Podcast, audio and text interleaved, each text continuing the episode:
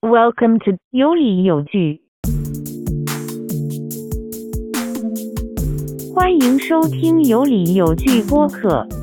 这里有你想听的 NBA where amazing happens。欢迎 Teddy 回到有理有据。放假放的怎么样？还行吧，去了风景如画的塔斯马尼亚逛了一圈，这周刚回来。我最想知道的是，你在塔斯马尼亚有没有听我的节目？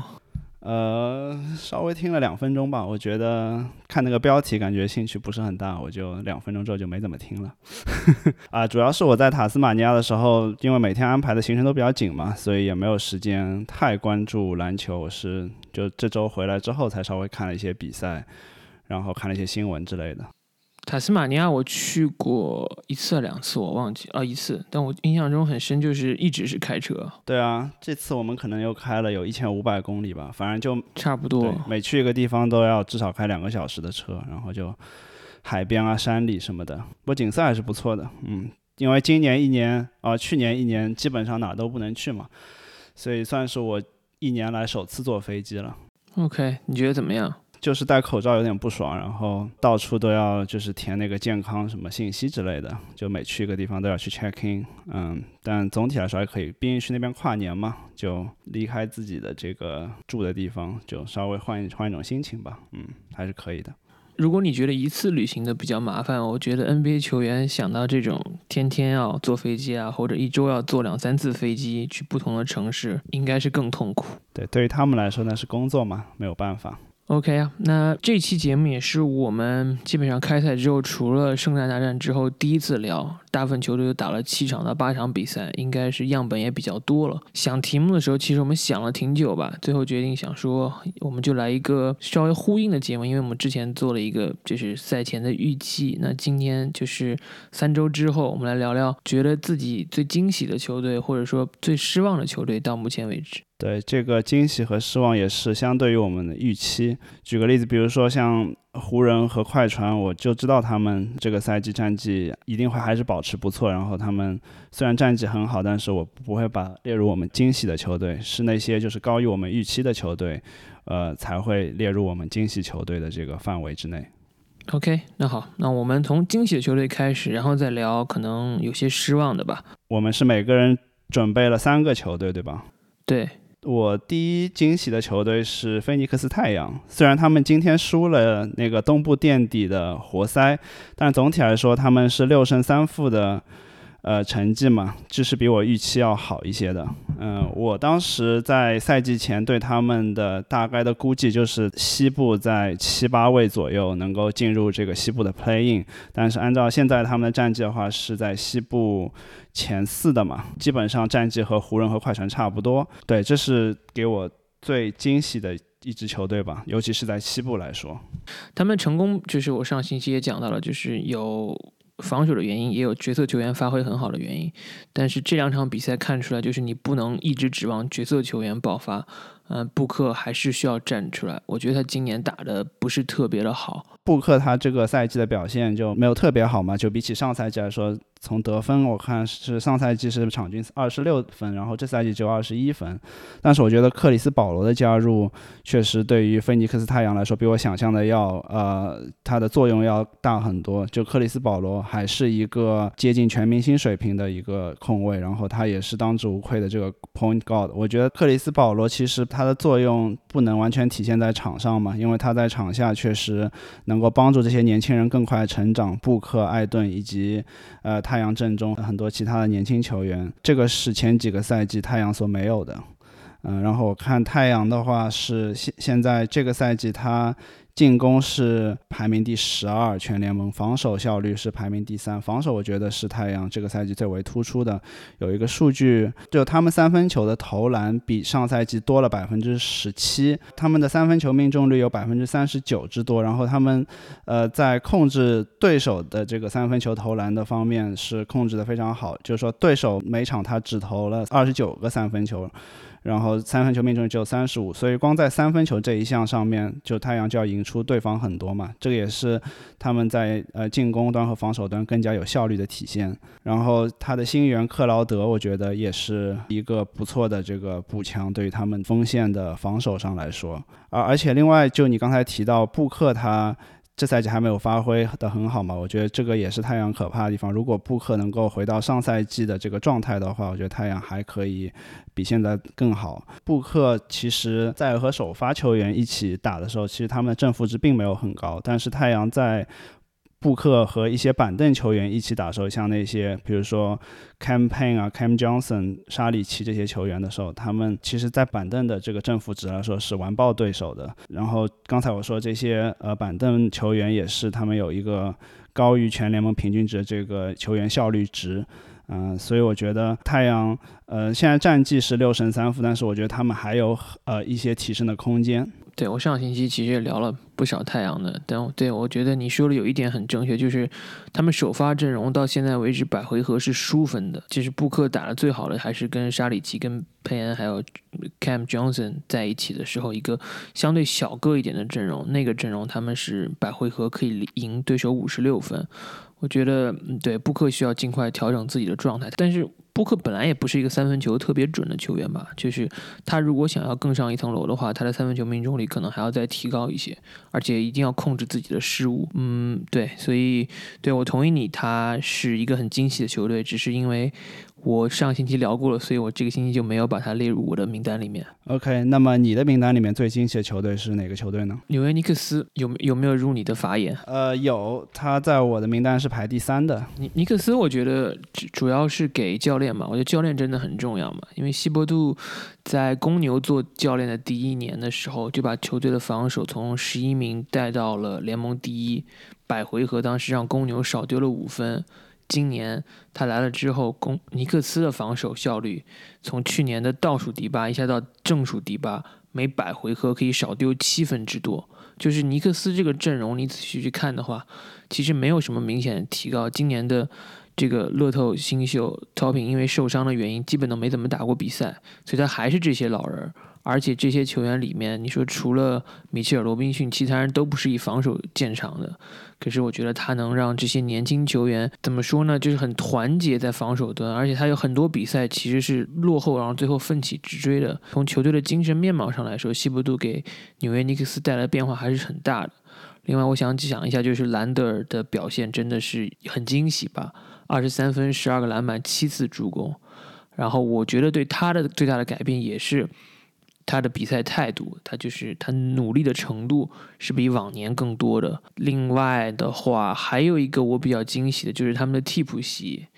博博克斯和这个奥斯汀 Rivers 这两个人，就是在替补席，尤其是 Rivers 上一场打是是谁逆转的比赛里面发挥了很大的作用。呃，爵士对发挥了，就是爵士，你当时觉得已经比赛已经走远了，但是他。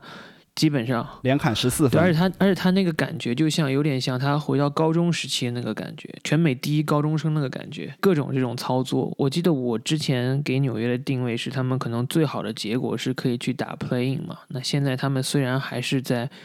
前八之内，但是我觉得这个定位可能还是不会变。只是我觉得像一个臭名昭著的球队，经过这么多年。终于来了一个好的教练，然后把球员的这个精气神提高上了之后，我觉得这些年轻球员还是挺有看头的吧。对，尼克斯今天是输给了雷霆，八十九比一百零一。但是我觉得雷霆其实是一支被低估的球队嘛，因为雷霆和我们呃赛季之前预测的有点不一样。他其实打了很多他的老将乔治希尔霍福德，然后他以及阵中的一些核心球员都打了很多时间，所以说呃雷霆其实还是挺有竞争力。那说回尼克斯的话。呃，我同意你刚才说的，就是兰德尔他确实这赛季的表现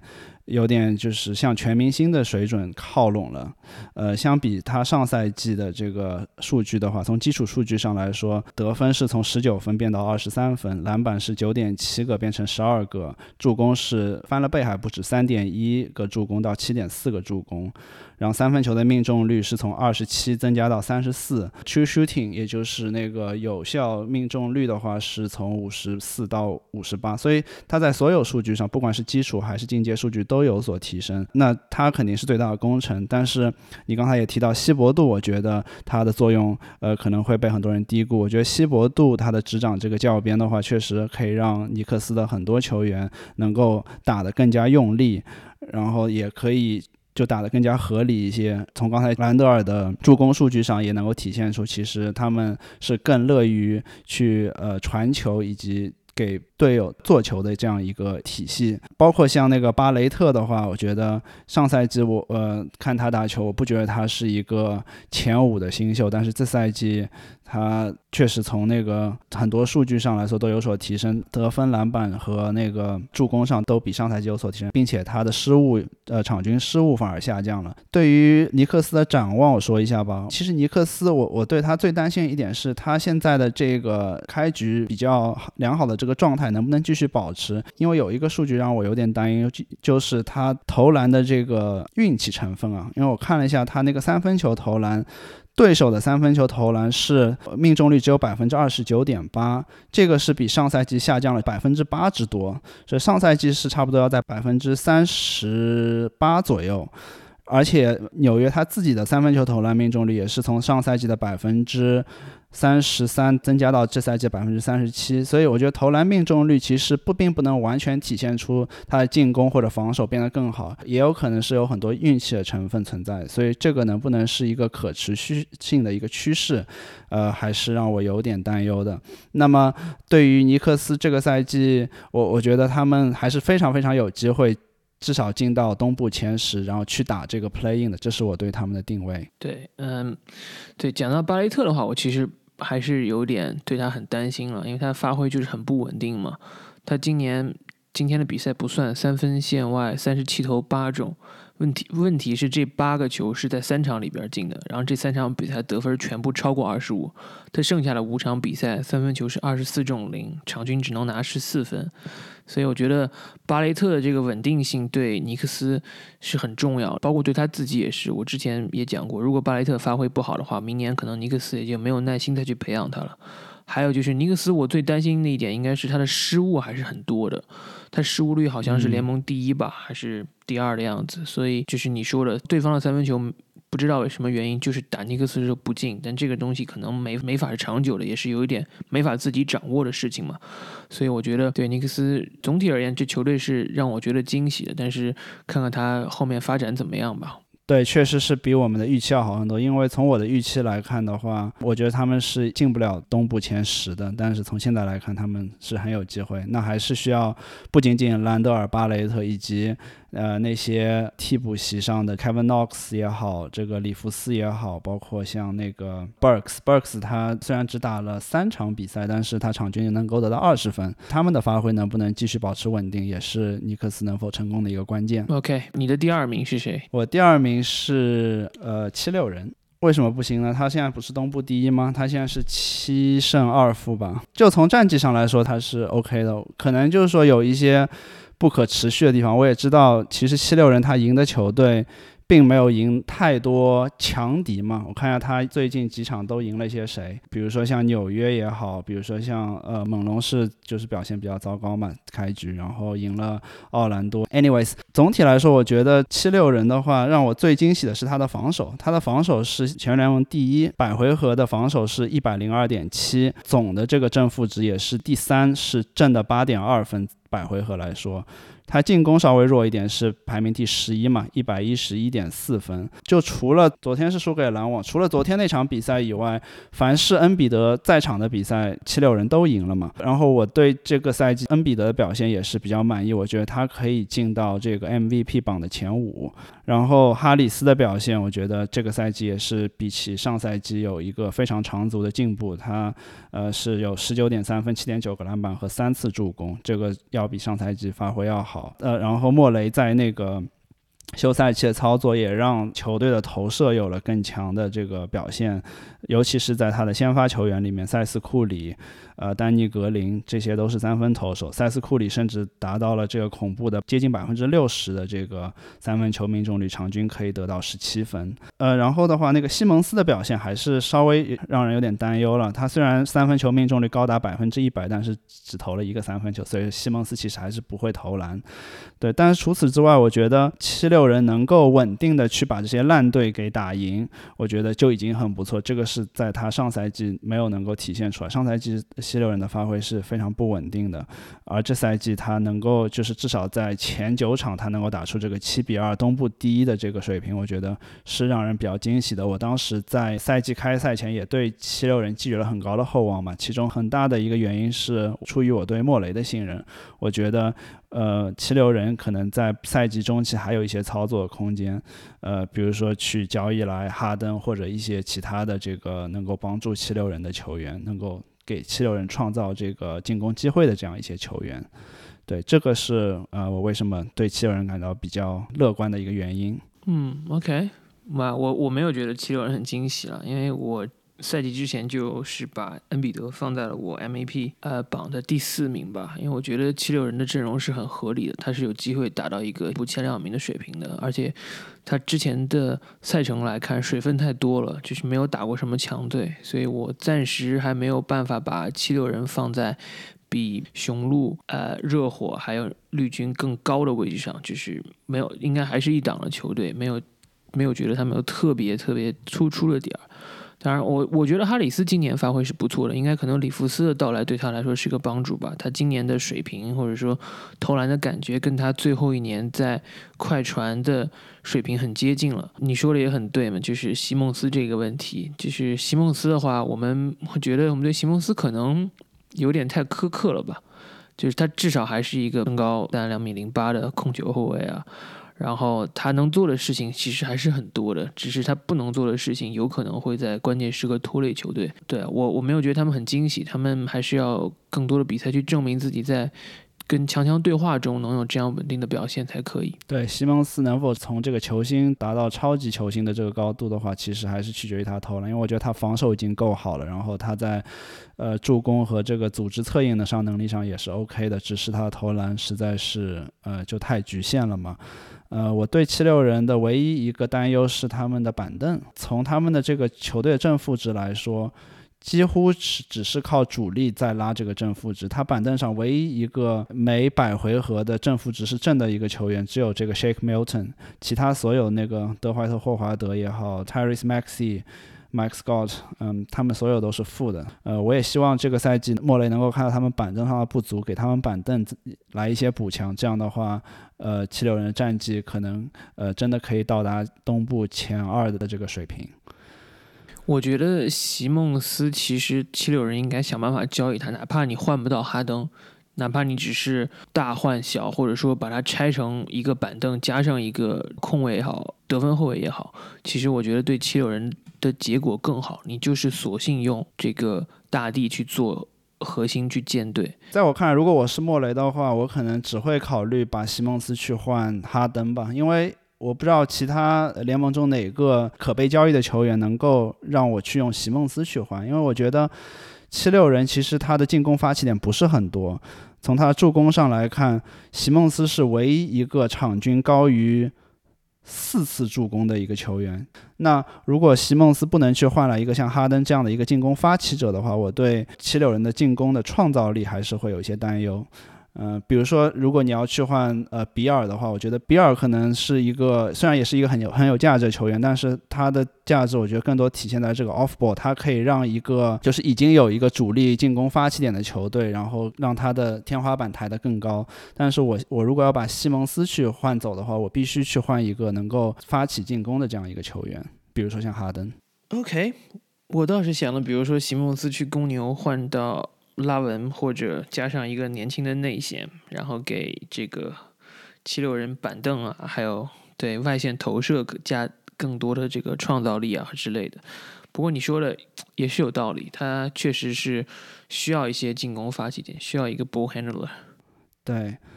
，OK，那我这边三个惊喜球队都说完，你的剩下的两个分别是哪哪两个球队呢？嗯，我的第二名我给了步行者。步行者也是超过我预期的，因为我之前没有想到他们可以打得这么好。我其实没有想到的是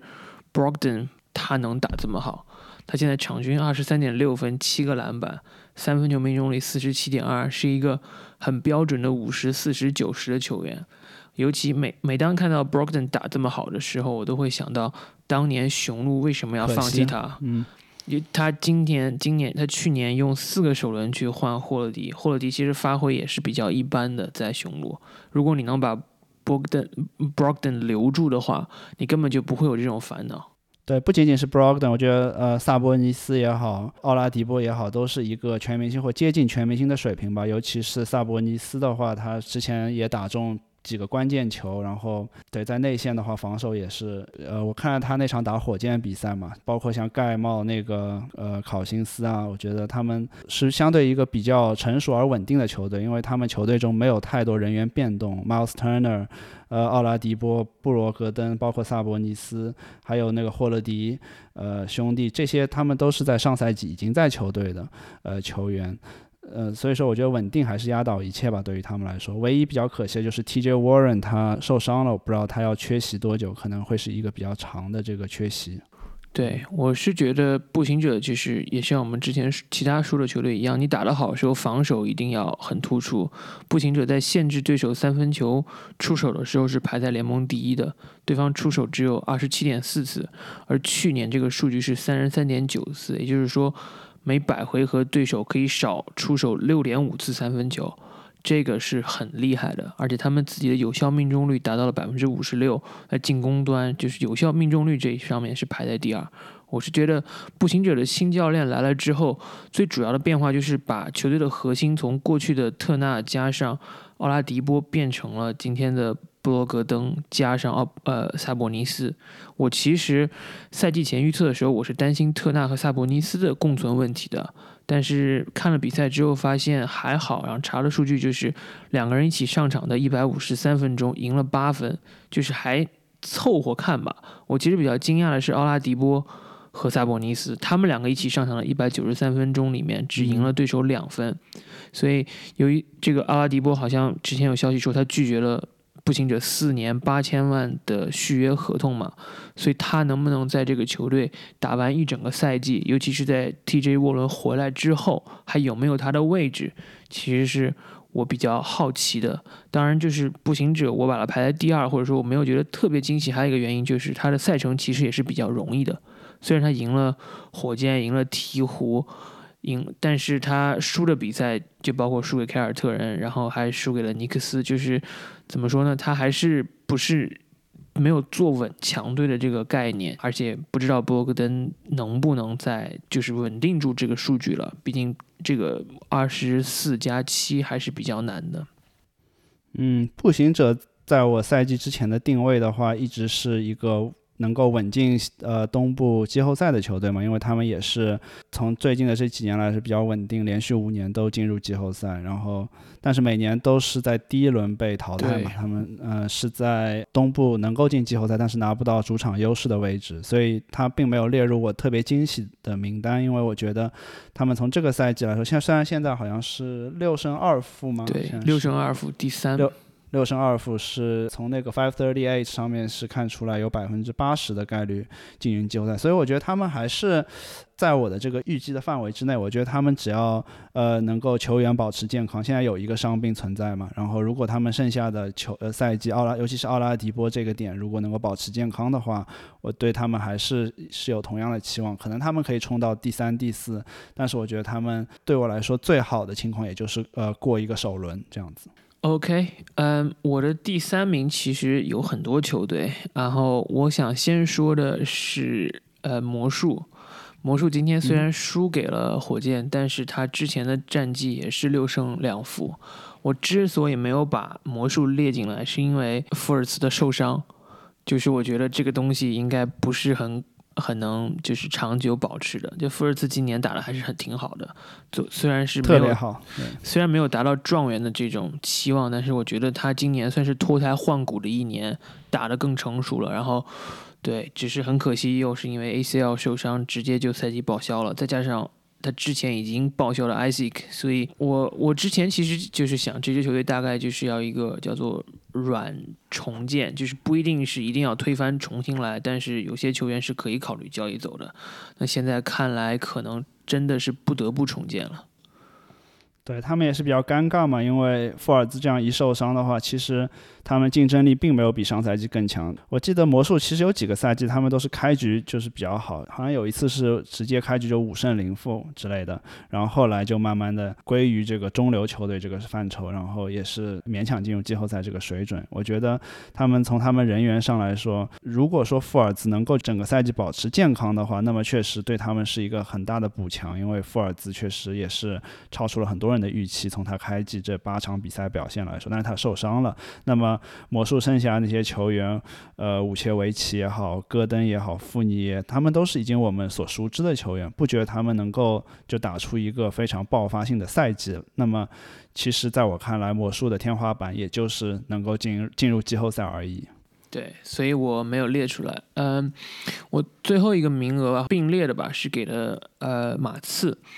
就是马刺，我给他很高。就是因为我觉得他的赛程难度是联盟现在排名最高的。他赢了湖人，他已经和洛杉矶球队打了四次了，就是连续赢了快船和湖人嘛。这两场比赛我都有看，我是觉得我最开始对他们担心就是他们是要以老将为主呢，还是以新人为主？但是我看波波维奇这方面的经验还是很丰富的，球队真的是新老结合做得很好。像昨天的比赛，可能是阿尔德里奇发挥最出色，但其实他的年轻人，包括凯尔顿·约翰逊啊，还有穆雷啊，都是有上佳的发挥。他们球队有七名以上的球员得分超过两位数，还不包括因为这个受伤没有打没有打比赛或只打了一场比赛的怀特。这一点上来说，我是觉得他还是挺挺让我觉得惊喜的，就是是一个在重建的球队，但是这个重建没有太过分的去拖累自己的成绩，就是马刺，马刺还是在做他擅长的事情，比如控制犯规、控制失误这些点做的都非常好，而且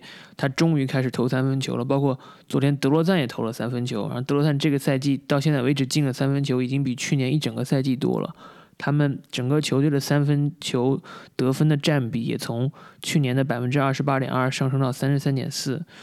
以前很擅长的或者最喜欢的中投的占比从了十七下降到百分之十二点七。我觉得马刺是终于有一点与时俱进了，所以呢，这些年轻球员凯尔顿、约翰，尤其凯尔顿、约翰逊吧，打了主力之后，基本上保持了他在 bubble 里的状态，所以。他如果不是二年级的话，我会把他当做今年进步最快球员的一个重要候选人。但是因为二年级的球员，其实你是应该有这样的进步的，所以我也就不会把他考虑进来。那总体而言，这个球队还是年轻的球员还是都发挥作用，老将也没有消极怠工啊什么的。所以，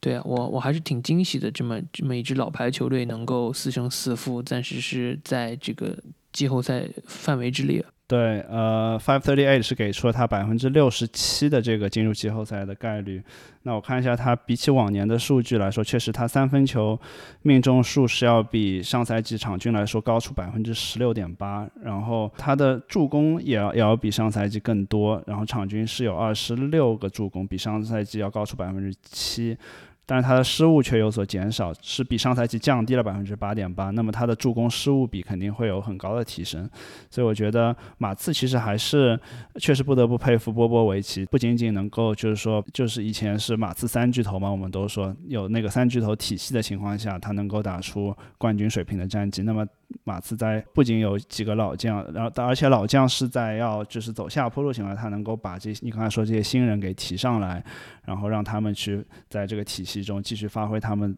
的最大的作用，我觉得确实是呃让人感到比较。比较欣慰的，就看波波维奇他还能在马刺执教多少年嘛？很多人可能觉得他现在已经是，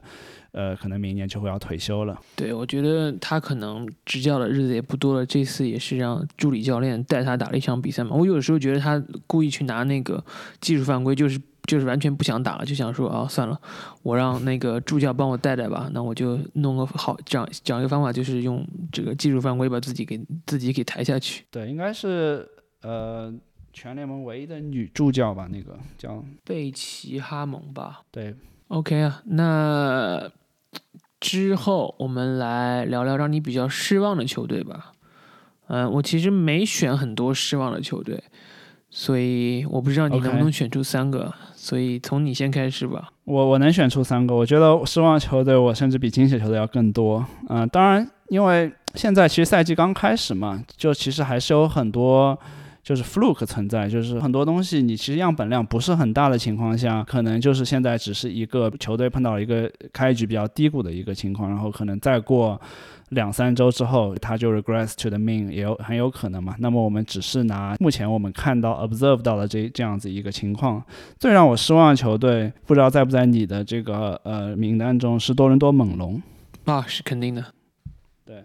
多伦多猛龙现在他们正在打这个和国王的比赛，我看一下比分是多少，好像他们是落后哦，还可以，只落后八分。今天是洛瑞没有打。那猛龙的话，他现在战绩是一胜六负嘛？呃，东部是排名第十四。那今天在那个呃活塞赢了之后，应该是东部垫底了吧？如果他们今天输的话，嗯，他。最让人失望的就是他的这个进攻，全联盟排第二十八，百回合只有一百零二点九分，这个是比上赛季下滑了十四名。上赛季他是在排名第十四，百回合有一百一十一点一分。然后他防守也没有好到哪里去，上赛季他防守是非常好了，排排名第二，百回合失分是一点零五分。但是这个赛季目前来看是排名第十一，百回合失分是一百零七分。那么从进攻上、防守上都有所下滑，这个确实非常让人失望。我没有想到，就是说，呃，因为他们最主要失去了两个球员是，呃，两个内线嘛，马克加索尔和伊巴卡。但是因为有那个贝恩斯的加盟，我就没有想到他们。会比上赛季下滑这么多？呃，从他们这个投篮的分布来看，我觉得首先，呃，很明显的一点是，他们这个赛季投了很多三分球，然后内线的话，可能也是受到这个内线失去伊巴卡和加索尔影响，内线的得分变得非常少。看了一下数据，上个赛季是是有百分之四十二的这个呃进攻是投了三分球，然后这赛季是一下子升到百分之四十九，是全联盟排名第一。那么他的命中率是多少呢？只有百分之二三十四点二，在全联盟排名第二十四，这是非常不效率的一个情况。那他在内线进攻上，上赛季百分之四十六的进攻是在内线，这赛季只有百分之四十。然后他在内线的得分也是全联盟排名倒数第三，呃，所以说他们的进攻确实分布的相对不合理，而且进攻效率是比较低了。对，嗯，我觉得。这个西亚卡姆的退步啊，其实很明显的，或者说，其实不是西亚卡姆退步，而是随着季后赛凯尔特人用杰伦布朗去防西亚卡姆之后，越来越多的球队意识到，就是西亚卡姆的缺点就是，只要你能找一个比他矮一点的球员，能够跟上他的脚步，那他这个球员他的突破就没有什么威力。我觉得这一点上来说，也是制约西亚卡姆可以成为一个。就是真正的全明星的重要一点，就是他没有什么这种 playmaking 的能力，而且虽因为伊巴卡跟马克加索尔虽然可能不起眼，但他们是联盟可能最好的这种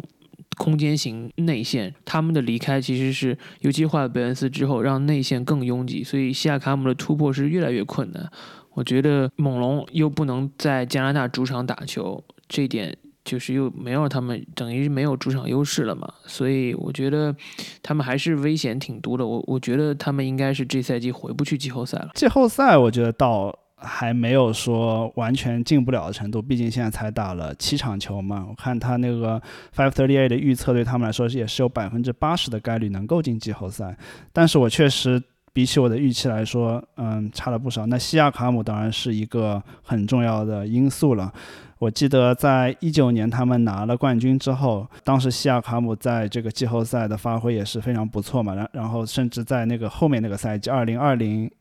一九到二零赛季开局那几周时候，西亚卡姆一下子就发挥非常爆炸。然后当时很多人甚至认为他能够成为就是一个 MVP 的竞争者，但是。从那以后，他的股票就一路下跌，就到这个上赛季季后赛这个 bubble 里面，就表现也是很糟糕，非常糟糕。他可能是呃猛龙不能够进入这个西决呃东决的一个一个主要原因，嗯，因为他确实表现就低于预期很多。对，然后。对，然后我看了一下他这个数据，从上赛季和这个赛季的对比上来说，他各个数据都有所下滑。上赛季是得分是二十三分，然后这赛季是二十分，但是他的场均的犯规和失误都比上赛季有所增加。然后在那个抢断和盖帽上都有所下降。所以说，其实从各个角度来说的话，他的数据都是比上赛季要差的。然后他的那个球员的效率值 PER 前两个赛季都是不稳定在百呃十八左右。全联盟的平均值是十五，那么他这个赛季开局的时候甚至一路一度跌到了九，现在就是他对球队的贡献甚至是呃没有到一个联盟平均水平的这样一个贡献，嗯，然后他的这个呃真实的命中率也是呃从上赛季百分之五十五掉到了百分之五十二，三分球命中率甚至从三十六掉到了二十九，从各个角度来说，他其实都是有所下滑。那其实从这个新闻上来说，并没有说他其实有一些太。大的问题，因为他在球队表现其实，呃，就是从他这个 discipline 角度来说，其实都还是挺好。但是上周他是被那个猛龙禁赛了一场嘛，不知道是什么原因。因为很多情况下，呃，如果球队要对他有有一些违规的行为进行处罚的话，会保持在内部，不会让外界知道。但是他这次只是猛龙主动把他禁赛一场，我不知道他是呃出现一些什么问题，反正呃就给人的观感不是很好。对西卡，而且是一个就是大龄的选新秀嘛，当时进联盟的时候已经二十二岁了，所以他能有多少提高，我觉得是打一个很大的问号了。我觉得他可能也就是这个水平了，所以这就是我认为啊，猛龙队他是没有没有办法再加这个油，从这个坡爬出去的一个重要原因吧。对，我觉得除了西卡以外，这个呃炮也是表现。我觉得下降了一个级别吧，场均得分是从上赛季十六分掉到了九分。然后他的这个球员效率值是从十六点八降到六点九，所以炮几乎就是一个隐形人这个赛季。然后贝恩斯也确实，他现在已经三十四岁了嘛。那上赛季初期的时候，那一个月是在太阳发挥的非常好，但是自那以后也是呃一直在下滑。他们另外一个内线 Alex Len 也是表现一般，反倒是那个替补布歇就是唯一他们表现还可以的一个内线。然后他们板凳就更不用提了嘛。基本上，我觉得他们唯一发挥比较正常的就只有呃洛瑞、Van Vleet 和那个 OG，其他人我在我看来都是低于预期的。就而且他们在这个后卫线上其实太依赖洛瑞和 Van Vliet，他们没有一个合格的这个替补控卫去给他们这个第二阵容上给给太多的这个创造的空间，太多漏洞。我觉得他们在那个锋线上也是比较单薄嘛。反正就我觉得这个赛季确实有可能是他们在这个换了一。个主场在那个佛罗里达的主场，确实球员都不和家人在一起，等等各个原因，让他们的发挥变得不是很好。而而且我觉得最比较让我担心的就是说，他们的赛程还不是特别难的，他们就是遇到了排名最高的对手，只有第七名嘛。嗯，所以对你就是在不难的赛程里已经打成这样，如果赛程一下难起来了怎么办？而且洛瑞也不年轻了。对，希望猛龙能够赶快找回这个上赛季赢球的感觉，因为其实下个休赛期对他们比较重要。他们本来是留了足够的薪金空间，想要去争夺一下字母哥。那现在字母哥已经续约雄鹿了，他们有有很多空间去签更强的球员。但是如果他们的战绩一直这么差的话，是很难吸引到一些比较好的这个自由球员。对。OK，那你第二名让你失望的球队是什么？第二名是波特兰开拓者。对，波特兰开拓者可能是我赛季开始对他们寄予太多期望了吧？我觉得当时我说的是他们在锋线上引入了科温顿和小德里克琼斯，我觉得他们的锋线至少在防守上会有所加强。但是现在看下来，打了八场比赛，他们是四胜四负的战绩。防守是非常糟糕，全联盟排名第二十五，防守百回合是十分一百一十四点五分。进攻的话也没有上赛季前三的这个水准，进攻现在是掉到第十二，百回合一百一十点九。所以进攻和防守都让我比较失望。我不知道你对他们的评价是怎么样？我觉得他们最大的一个原因是，虽然有小德里克琼斯和科温顿，但是他们。在很多关键时刻，却还是打这个卡梅罗安东尼，让我比较失望。嗯，我觉得四胜四负这个成绩是不能反映出开拓者的问题的，或者说，如果开拓者不是因为那天比如有点大意啊，被公牛反超的话，现在可能五胜三负就是西部第四了。最主要的问题就是你说的，就是他引来了两名锋线的防守球员，但是锋线或者整整体的防守一点提高都没有。然后他球队的助攻数是二十二点三次每场嘛，排在联盟倒数第三。就是你去看他的比赛，你会觉得这个球队没什么战术，太多的单打，包括安东尼上场之后就喜欢在这个两两侧的腰位做背背背打，然后无论是双枪中的谁都是。单打要么就是叫个挡拆，然后就自己干拔，打得非常不整体。我觉得这可能是教练的问题了，就是你必须要让这你新签的球员去融入你的进攻体系，你需要更复杂的就是跑位，你需要更复杂的就是更合理的这种无球，你才能让这些球员融入。因为科温顿，我们看命中率其实跟上赛季比没有什么特别大的变化，但是他在单打最多的这个火箭队，场均都能获得十次以上的出手，但是去了开拓者只能投个六次。当你能投六次的时候，你的投篮是不可能提高的。我觉得这种打法是，是我觉得最让我失望的一点吧。我觉得可能他们跟斯托茨合作了大概将近十年之后，可能是时候要考虑换一个新的主教练了。对，这也是有很多人都提到，斯托茨会不会是因为现在这个战绩原因而被炒掉？我觉得不太会吧，因为毕竟他们和双枪。就斯托茨和双枪关系其实很好，我不觉得他们球队管理层会轻易的炒掉斯托茨，但是我觉得他很多决策上确实让人感觉就是有点摸不着头脑，尤其是他，我记得他是在打那个嗯勇士那场对吧？勇士让库里得了六十二分嘛，就明显就是说你要把如果你要把比赛翻回来的话，你。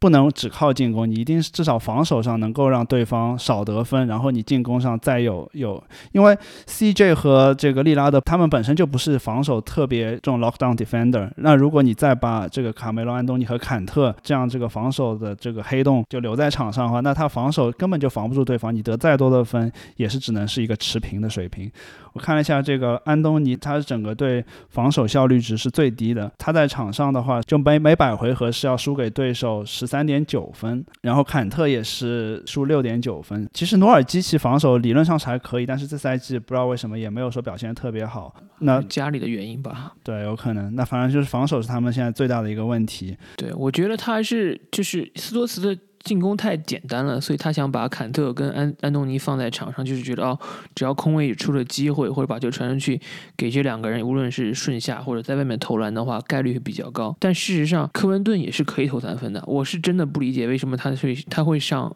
安东尼，不去上科文顿，或者不去上小琼斯，真的是没什么特别道理的。对，而且安东尼是投了太多，就像你刚才说这种背打，在腰位接球背打，然后去投两分。他两分球这个赛季命中率是百分之三十五点五，三分球的命中你知道有多少？百分之四十七。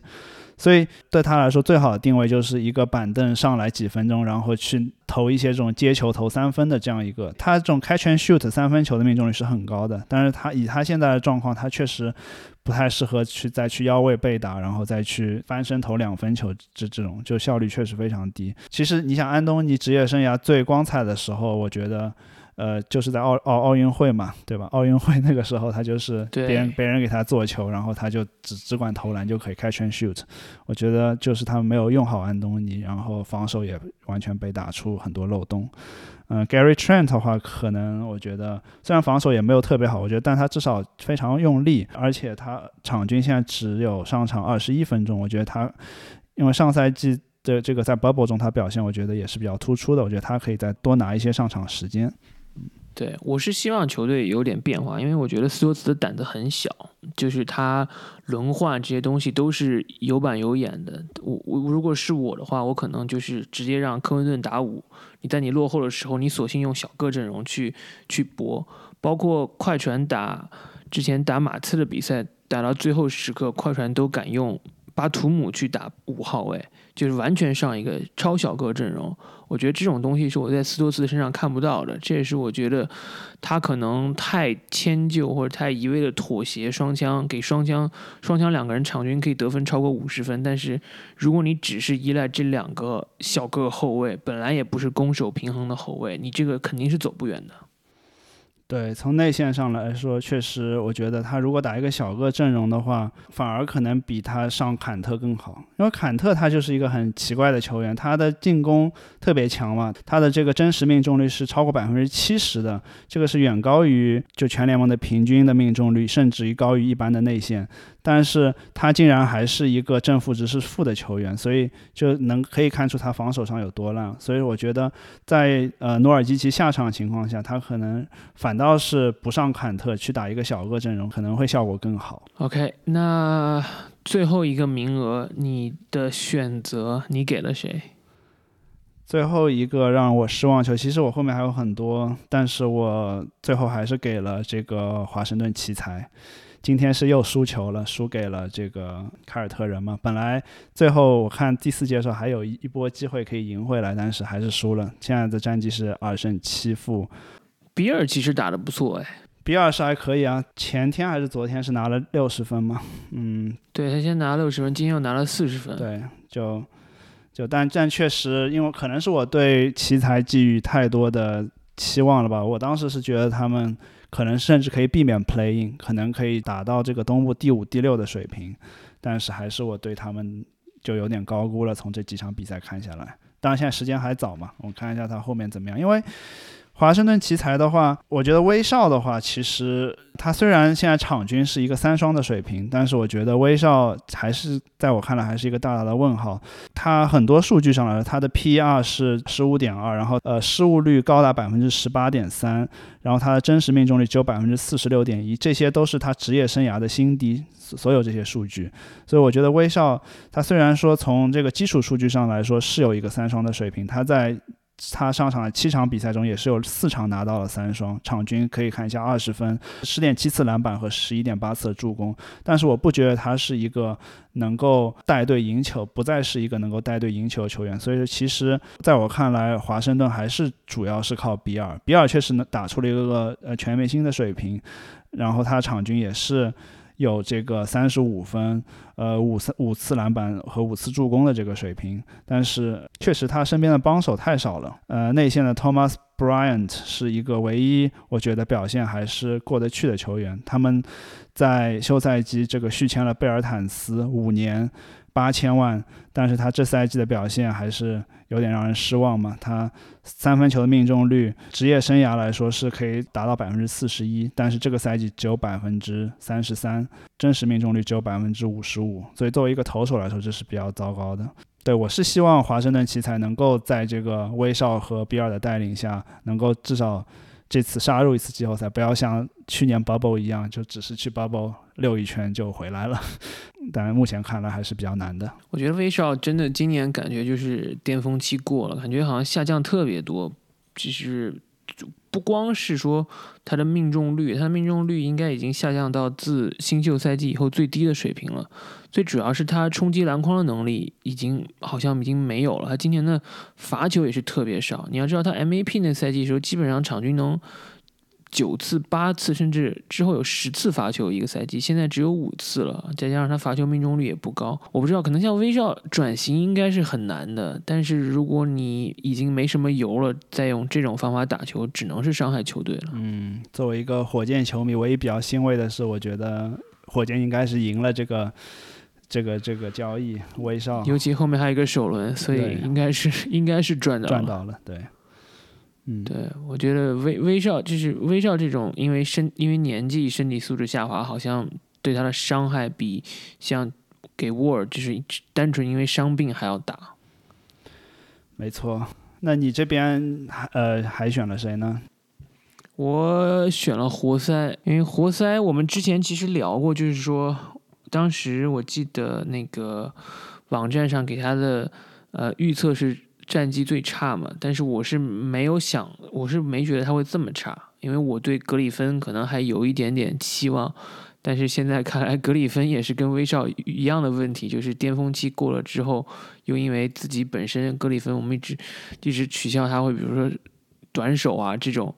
然后他整个已经不再像打的像一个大前锋或者像一个内线球员了，就是一个高个的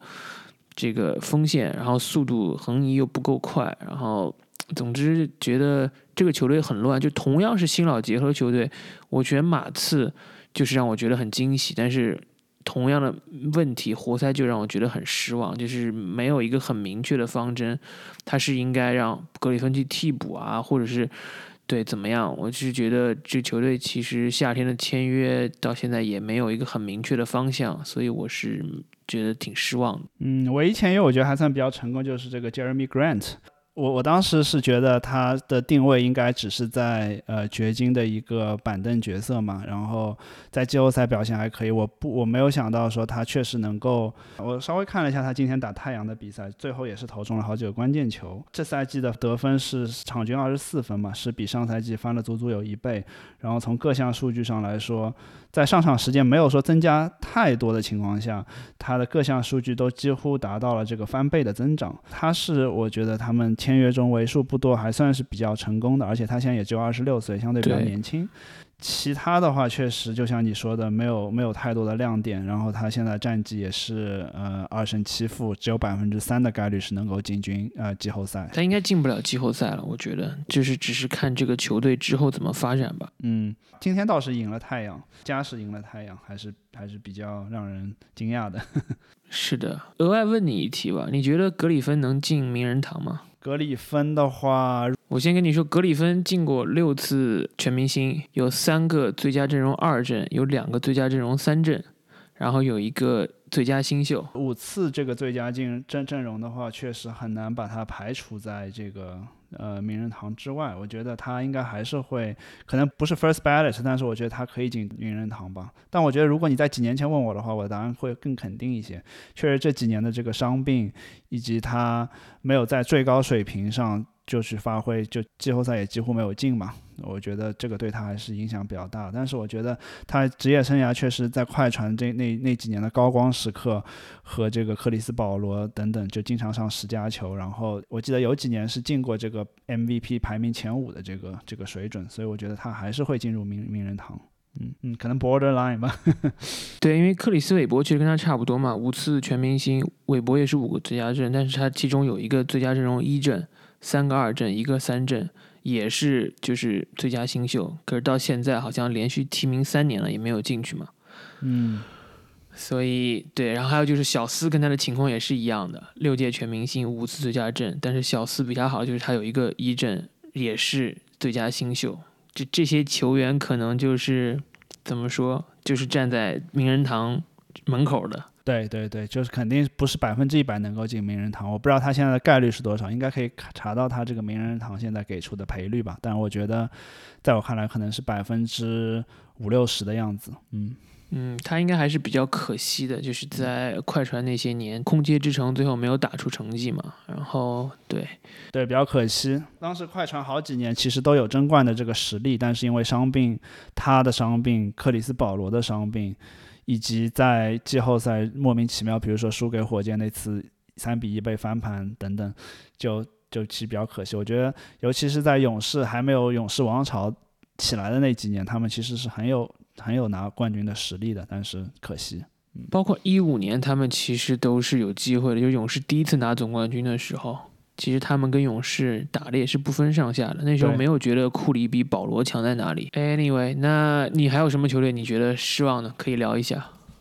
呃，其他球队其实因为现在赛季还早嘛，我觉得不好说吧。一个是森林狼，但森林狼现在虽然战战绩很糟糕，但是也是主要因为唐斯的伤病，而且我其实赛季开始之前对他们期望也没有特别高。然后的话是嗯。掘金我就稍微还是有点有点失望吧。你是你上次节目也说他们当时是西部垫底嘛，那么稍微有所好转，但是我觉得他们呃防守要比想象的差不少。昨天也是在加时赛惜败了这个呃独行侠。我觉得掘金没有我想象的能够排到这个西部，仅次于湖人和呃快船的这个战绩的水平。呃，勇士我是在开局的时候都呃对他们比较失望的，那但但后来因为库里的爆发以及格林的回归，我觉得他们还是啊，而且那个威金斯和乌布雷也打的比开局那几场要好一些了嘛，所以我就没有说特别特别失望对他们。迈阿密是另外一支球队，我觉得稍有失望的，但是我觉得他们还在调整中，因为他们把那个 C 罗放入了首发阵容，而且吉米巴特勒现在场均好像才拿十分啊，也没有说用尽全力在打很多很多的 load management，而且有一些伤病存在，稍有失望吧，但不能说就特别失望对这几支球队。你呢？我觉得勇士的问题就是一直存在的，就你其实他赢，怎么说呢？他赢他赢开拓者，不要主要不是因为勇士，我觉得还是因为开拓者自己在防守端一点调整都没有，给了勇士这个机会吧。剩下他赢的比赛其实很多也是该赢的，然后包括赢公牛那场也是最后一个一个绝杀嘛。我给他预期最多也就是七到十名这个范围之内。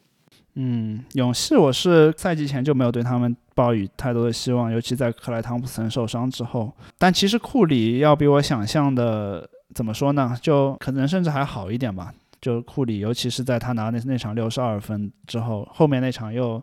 反正就场均得分现在也很高，然后而且我觉得他有点回到那个 MVP 的那个状态。虽然他身边队友是要比当年勇士王朝差很多，但是。确实也是，也是用几场球去证明了自己。嗯，